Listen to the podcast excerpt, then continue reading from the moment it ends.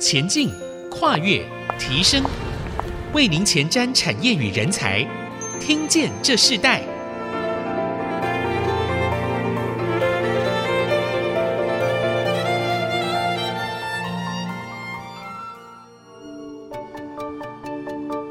这里是爱惜之音主客广播 FM 九七点五，欢迎收听《听见这时代》的节目，我是主持人郭兰玉。这个节目我们同步会在 Apple Podcast、Google Podcast 还有 Spotify 上架，所以如果你在 Podcast 或是 Spotify 上收听的话，欢迎按一下订阅。另外，我们在最近也增加了 KKBOX 的平台，所以每集收到我们节目的听众朋友收听是越来越方便的。所以喜欢我们的节目，也欢迎到以上的收听平台来。来评五颗星，并留下你的心得，给我们支持与鼓励。今天我们要跟大家分享的主题是在这个智慧制造这样的一个产业，他们的转型。我们知道过去只要产品做得好，就不怕没有销路。然而，由于全球的这个产业结构的调整，如何从传统的制造产业迈向现代的智慧制造，已是各家传统制造业的当务之急。那智慧制造是什么？我们面临什么样的挑战？智慧制造对台湾制造产业发展的重要性又有哪些呢？产业要如何落实智慧制造？和数位转型与技能转型等等的挑战，都必须在创新思维中找到永续企业竞争力的最佳方案。那我们今天特别针对这个主题，台湾智慧制造的关键能力如何导入关键步骤，带动产业创新产能的新价值。特别邀请到的是科冠国际的董事长兼台湾技职教育暨产业发展协会的理事长张恒洲董事长，来到我们节目跟我们分享工业的智慧制造如何的整合，有核心的技术、新的创新思维。我们先请张董事长和我们的听众朋友问声好，董事长。你好，好，蓝绿及空中的所有的朋友们，大家好，我是张恒洲，跟大家请安，谢谢。那我们在谈到智慧制造产业的现况与趋势的时候，我们先请张恒洲董事长来跟我们分享一下台湾产业面对智慧制造转型过程中有哪些重要的阶段。请你以自己本身的企业来做实例的分享，你们如何从过去的传统制造业进入到智慧制造这样子的一个转型过程？如何找到落地实践的一个解决方案？进入到现阶段的整个决胜的关键。就是因为中部是精密机械的重镇，啊，我就中部人啊，我是南投竹山人。那在台北读完书以后，总要想回家乡工作，哦，那时候所以回来中部找工作，啊，当然几率就很高，就一定会找到传统的精密机械，所以精密机械是我的第一份工作。啊，也是我的最后一份工作，只是雇主不同而已。刚开始的时候有老板，那在几年以后自己当老板，大概都在这个领域有三十多年了。是，那你自己的学习过程，你原来就是跟做机械有关相关的这样子的一个教育的一个呃训练嘛？是的，我本身也是念机械系，然后工作的时候都在工作母机工厂。就是所谓的 CNC 工具机啊，刚开始当然是上班啊，那因缘际会有机会创业，那就成立了公司啊，也都一直在 CNC 工具机这个领域里面工作。嗯，所以你后来你创业的这个产业主要是工具机为主，对不对？对，CNC 工具机。嗯，我知道你们的公司大概是七十九年的时候成立的，哦、是是。当时的整个的一个工具机的一个产业和现在的整个发展是不一样的、哦。那我们是不是可以请张总跟我们分享一下你自己在这个传统的一个精密机械制造的这样子的一个产业，当时哈、哦、在那个时候应该是一个盛况吧？哎，台湾的工具机其实也可以算。台湾整个经济发展的缩影啊，就我民国七十九年、八十年的那个年代，台湾经济起飞，所以那时候只要你真的认真投入工作，大概都可以很快就有第一桶金、第二桶金，因为那时候的订单国际发展啊，尤其是传统的机械，在那个年代，在民国八十几年的时候，应该可以这么说了，就是。好像没有小月了，产业有大修归哦。他好像没有小月，他只有今天加班几小时了，哦，就几乎都要每天加班，哦，就是那个行业。那不过刚开始的时候是传统机械为主，大概到民国九十年的时候啊，大概就迈入到 CNC 工具机的年代了啊，就是由数值控制设备就取代了传统的工具机啊，一直到大概民国一百年左右，整个产业就迈入到自动化以及。所谓的现在非常热门，而且是现在进行式的智慧制造的一个这个领域。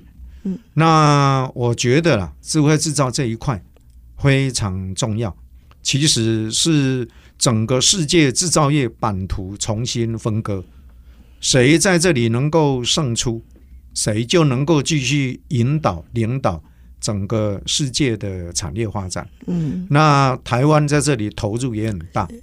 哦，所以这个对台湾未来的产业是一个很大的挑战。对，所以以你自己这样子的一个分析看见的同时，我们是不是可以请张董事长就用你们这个科冠这个企业来做一个非常好的一个案例哦？你自己在当初其实进入到这个精密机械的时候，你们的工具机应该算是那时候台湾很很重要的一个生产发达的一个时期。到你自己的这样的一个产业，刚刚你所呃你所提到，在民国一百年的时候，其实已经开始要做很多的转型了。那以你自己的产业来为例的话，你可不可以陈述一下，从过去的传统的精密机械到现在的智慧化的元素，怎么去结合到整个的一个真正的一个智慧化工厂的发展？OK，刚开始的时候，传统工具机的年代，就是我们所谓的常常俗称的“乌手仔”啊。我小时候常常都会听到这一句话啊，你若唔认真读书哦，你就去乌手仔哦，就是所谓的黑手。啊，当然，在那个年代确实是黑手了。哦，上班的时候手是干净的，下班的时候两只手是油污的，是那个年代。可是那个年代，随着整个技术的进步，到数值控制以后，其实黑手这个名字只是代名词而已啊。哦，它就变成是用工业的电脑来主控整个生产的流程。所以哦，刚开始的时候是诶纯手工的技术，再来就是要搭配电脑的技术，然后一直到演变到现在所谓的工业四点零，已经不只是这个电脑的技术而已，你必须要横向跟纵向更多的相关的技术的引进哦，就迈入到智慧制造的这个年代啊。因为为什么会到智慧制造来？因为第一个，我想全球化。是一个很重要的一个原因啊，然后第二个就是人力的缺乏啊，尤其是技术人力的缺乏，不止台湾了，我想所有的开发国家应该都一样，都会面临技术人力的不足，所以必须要有一些替代的方案。那智慧制造就迎刃而生，然后再来就现代的人哦，蛮讲究个性化，所以哦，这个以前是呃少样多量哦，啊现在是多样少量。哦，穿衣服如果跟人家撞衫，马上回去换衣服。哦，所以因为这样子的一个生产的调整，所以整个生产的智慧化就迎刃而生了。在今天以前，制造业在接单，大概都会考量要有多少的数量，因为自动化生产，我只要一开机，我就一定要一个基本的量，我才符合我的制造成本。为什么要迈入智慧制造？就是智慧制造化的时代。其实它就是靠人生产，可是你看不到人，啊，有什么好处？就是数量就不再是障碍。哦，以前可能我要一百个、一千个我才能生产，现在哪怕你只有一个、两个，我一样能生产了。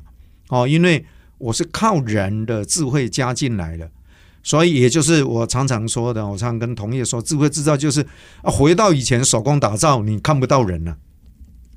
哦，所以智慧制造。它能够发挥的效益其实非常的大，它既可以接很少量的单，它一样也可以接很大量的单，所以它的弹性运作就大很多。啊，大家都知道，大量生产的东西价格就便宜，个性化的东西有优化的东西单价就高。啊，你是要做那个单价高的呢，或者是要做那个单价低但是量大的呢？我想企业主自己心里有数了。嗯，是。那同时，过去应该是抢订单很重要嘛，对，对不对，对？然后拼生产速度，这个我相信是在我们过去这个传统产业，而是台湾这个需求量，这个代工制造非常重要的一个时期。那到现在，就如你说的，可能缺工缺料，整个全球化的一个这样子的一个现象的时候，它转到智慧化的这样子的一个工厂的营运模式，它是势在必行。那你自己觉得，以你自己为例的话，你觉得最大的在这个转变的过程？程中对你最大的挑战是什么？我觉得智慧化的过程应该是各行各业，尤其是制造业一定会面临的。但是我觉得最重要的第一个关卡就是老板的观念哦，老板的观念一定要跟着转变啊，因为很多的技术它会进化啊，它会升级。可是人是习惯领域的动物了，尤其是当经营企业有那么一点点成功的时候。往往老板的变化的动力会是最小的。是，那你自己而而而言，我强迫我自己一定要改变了 哦，因为呃，老板其实应该动手做的机会不多了。但是老板一个很重要的工作就是未来的趋势啊，就未来产业的趋势会是什么？我想这是老板的责任了。对，那你那你逼着自己最大的转变的动力，那时候最大的一个关键是什么？最大的动力哦，第一个我从小就是好奇宝宝了。这个第一个跟本性有关的啊，就是哎，我对很多的新的科技、新的技术，我蛮蛮有兴趣。那第二个，我觉得应该是我多看、多听、多闻啊，啊，有时候听听一些年轻人的看法、说法啊，也听听一些老师们的一些建议。当然了，政府的鼓励也是很重要了哦，因为政府带着产业的政策走。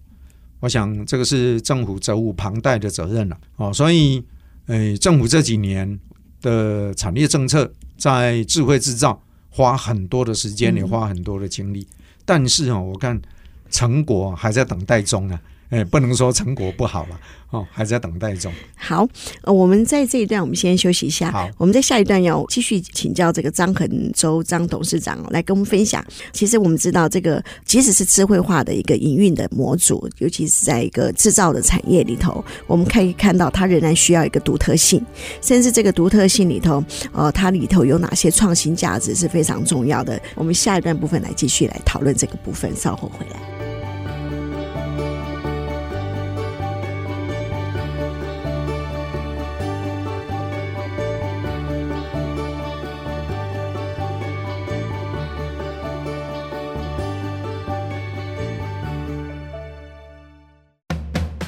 欢迎回到《听见这时代》，我是主持人郭兰玉。今天在我们现场跟我们一起分享的来宾是科冠企业股份有限公司的董事长张恒洲张董事长，他本身现在也是呃台湾技职教育暨产业发展协会的理事长啊。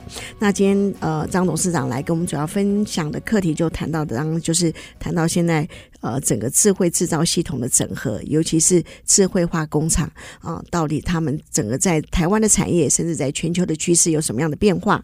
我们在这一段部分，我们要继续请张董事长跟我们分享一下。我们刚一直在前一段谈到智慧制造，智慧制造，其实好像真正身历其境的人，他们可能在这个本身产业里头的人，他可以慢慢的更多的明白。那甚至有些人说，哎，他就是一个大数据的营运啊，甚至有人说，哎，可能就是一个可能。自动化的一个配备的进去，其实真正的定义，呃，我想以张董事长自己非常资深的这样的专业里头，我们是不是先跟听众朋友来分享一下？智慧制造是现在进行式哦，是现在产业现在以至于到未来一个非常关键的一个进阶的阶段啊。但是我们要先来了解什么叫智慧制造。我我先简单的跟它定义哦。我们到工厂去，如果有机会去看它的生产线。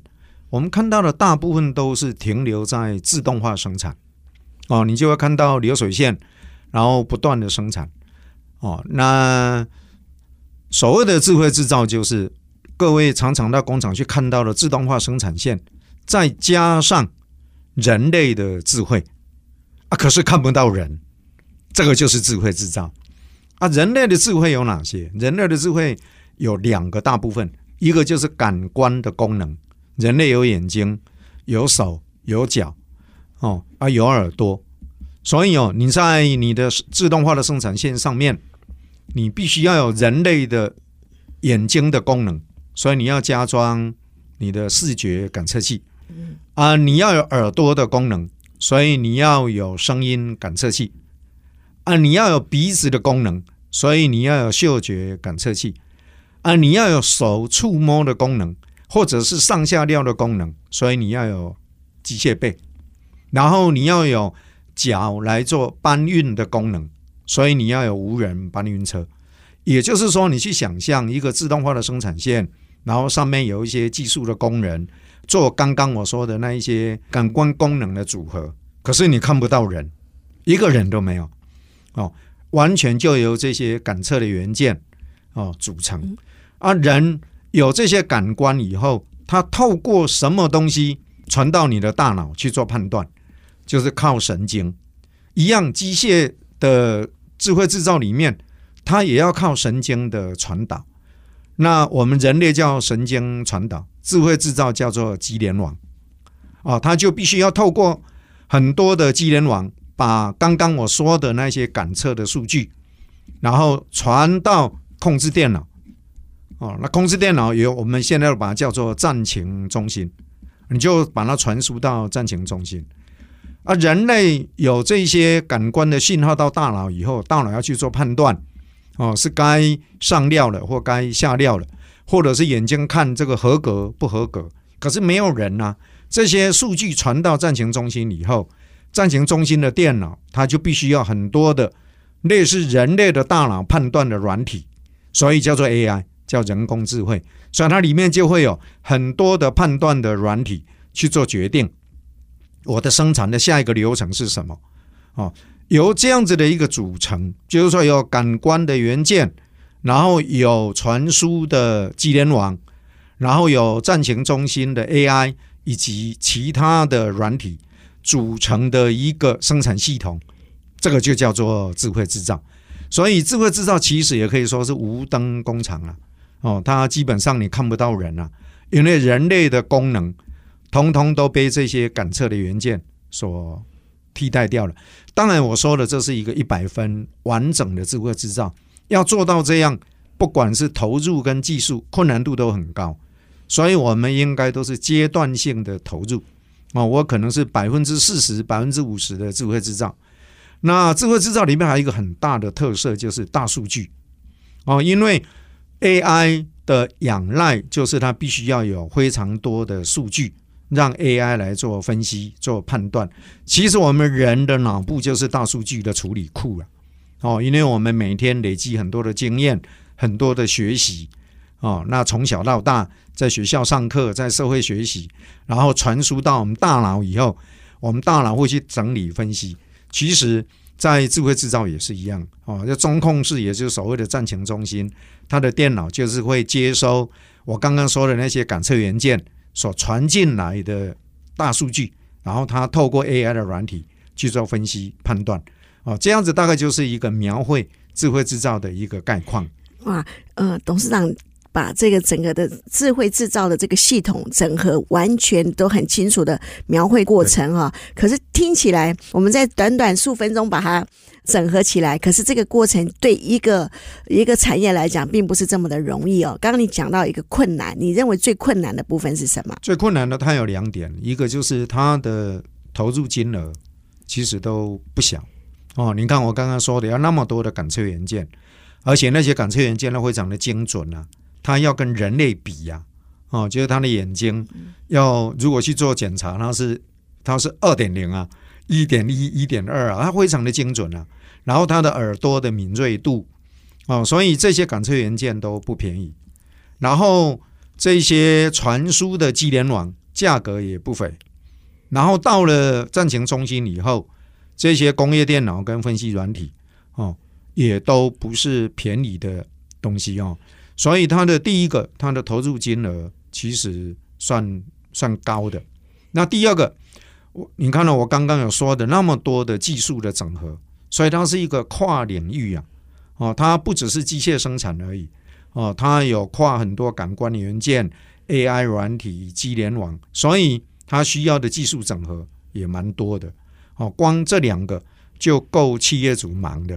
是，可是台湾的，尤其是在呃精密机械呃这样子的一个产业，大部分都是中小型企业为多嘛，而且单打独斗为多。那如何在这样子的一个整个台湾产业的一个智慧的那个整合系统里头，这些设备都是非常贵的哦，在这个整个制造的这个系统里头，如何有系统的将这些智慧化的整个的营运模组里头彼此可以连接在一起，或是跟政策结合在一起，对你这样的产业有帮助呢？因为要迈入智慧制造，投入的金额蛮大啊、哦，所以它的趋势的判断就非常重要。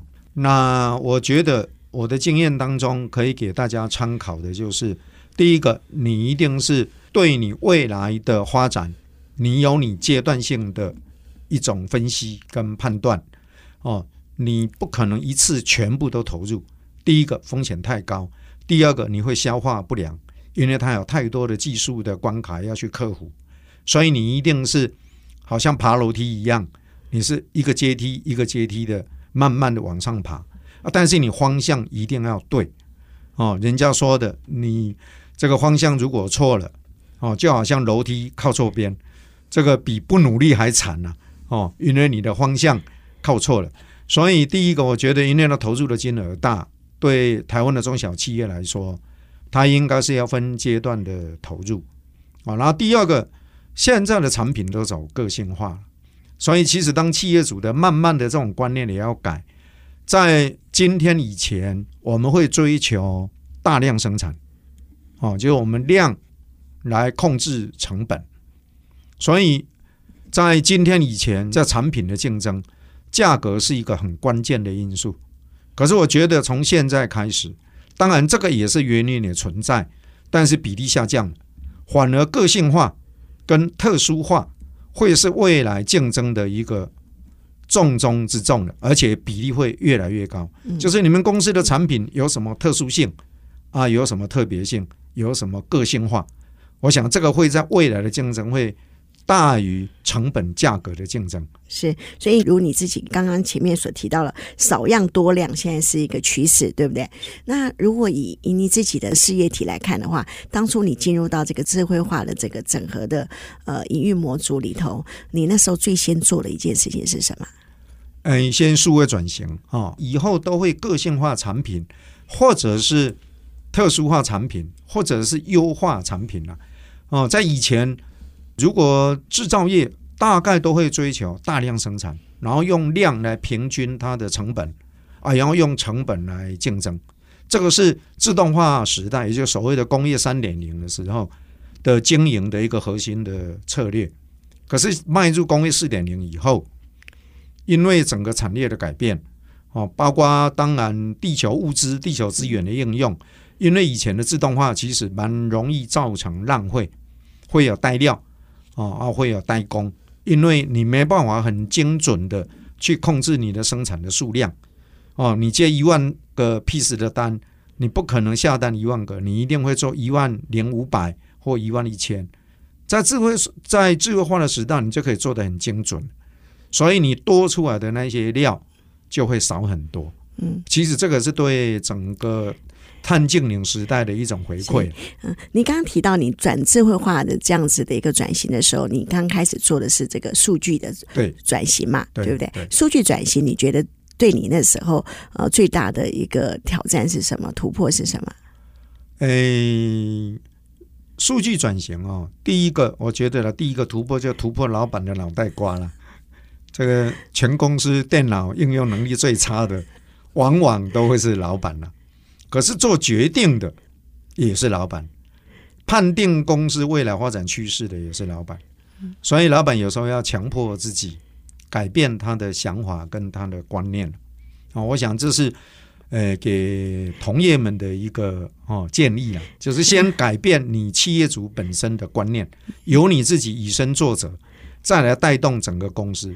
其实就会有动力啊。对，好，所以一个产业的改变，其实企业主本身要负呃最重要的一个前端责任啊，它是应该是一个先锋责任。火车头啊。对，如果没有在先锋改变，可能整个的产业都很难改变。我们先休息一下，我们在下一段部分，我们继续要请张恒洲董事长来跟我们分享，在整个智慧化的整合的这个呃时代里头，又如何跨领域呢？哈，那我们先休息一下，我们下段继续来分享这个话题。我们稍后回来。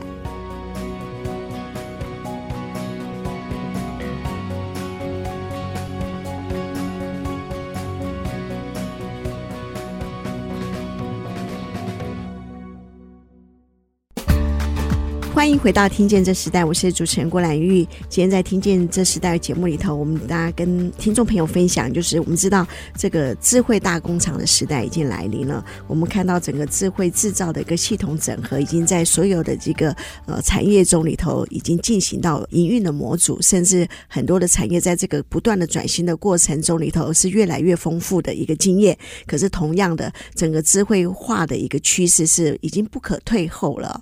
那我们也在针对这样的一个主题里头，我们看到的整个智慧化的一个产业模组里头，它的创新价值是越来越明显。那在这样的一个过程中里头，我们特别要请我们今天在我们现场的这个呃张恒忠董事长跟我们来分享一下，就说现在整个上下游的这个系统整合，尤其是在智慧化的这个产业的制造里头，你们如何去跨领域或是跨界的来不一样的一个系统整合起来，让这个产业它更多的一个布局的一个。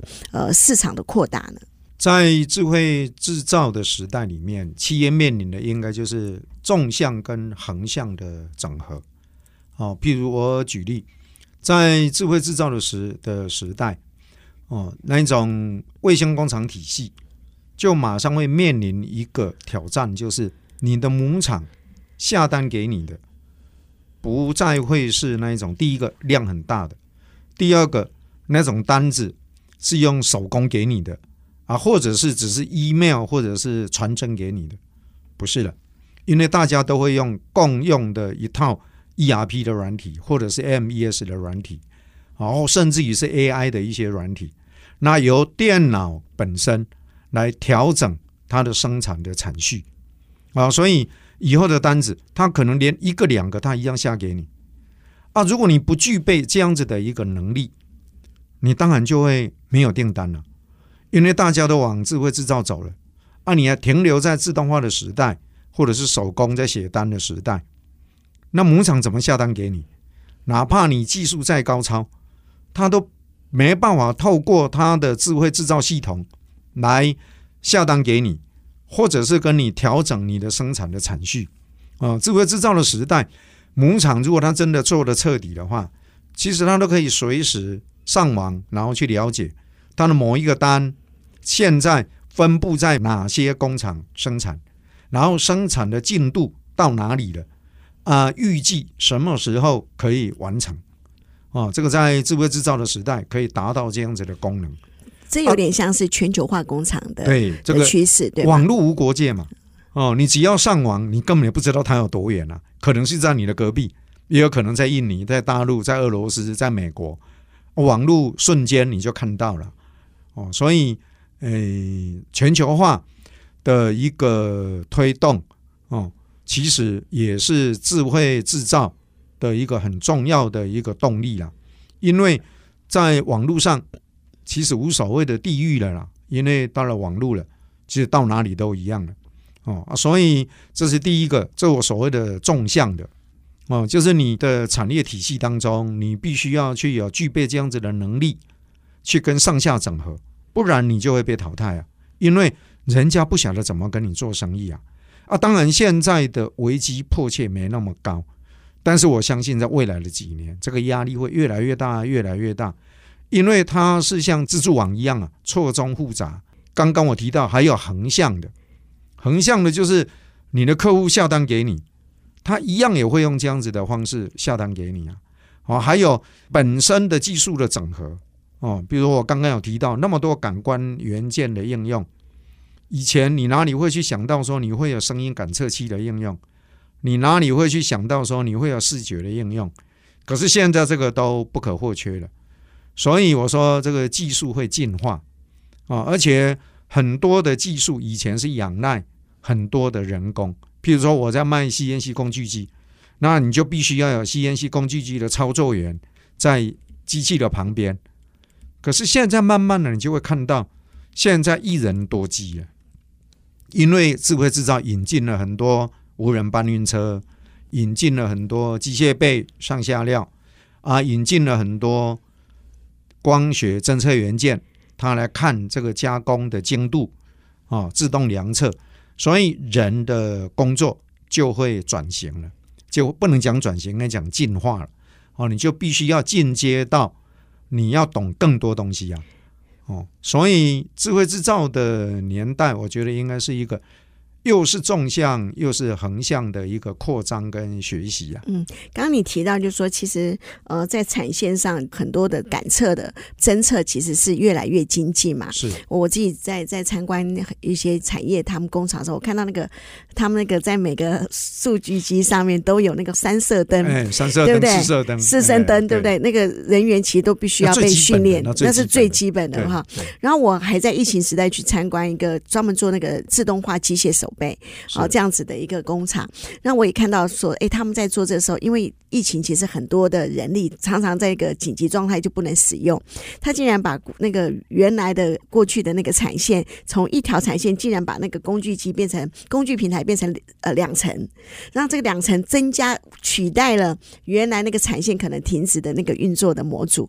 我发现台湾的整个产业的速度敏锐度是很快速的，然后可是这些投资设备他们。说非常的昂贵，那我我想请教张董事长，就是说，在这个呃整个智慧化的这个营运模组里头，你刚刚提到的，其实每个人都是从其中一环，这一环这怎么环环相扣啊？你自己觉得整个台湾在这个智慧制造里头，以本身这些产业里头，他们最新的机会是什么？全球的机会又是什么？智慧制造对台湾来说啊，因为台湾是世界主要精密零件的供应国。所以在智慧制造的年代，其实台湾扮演很重要的角色。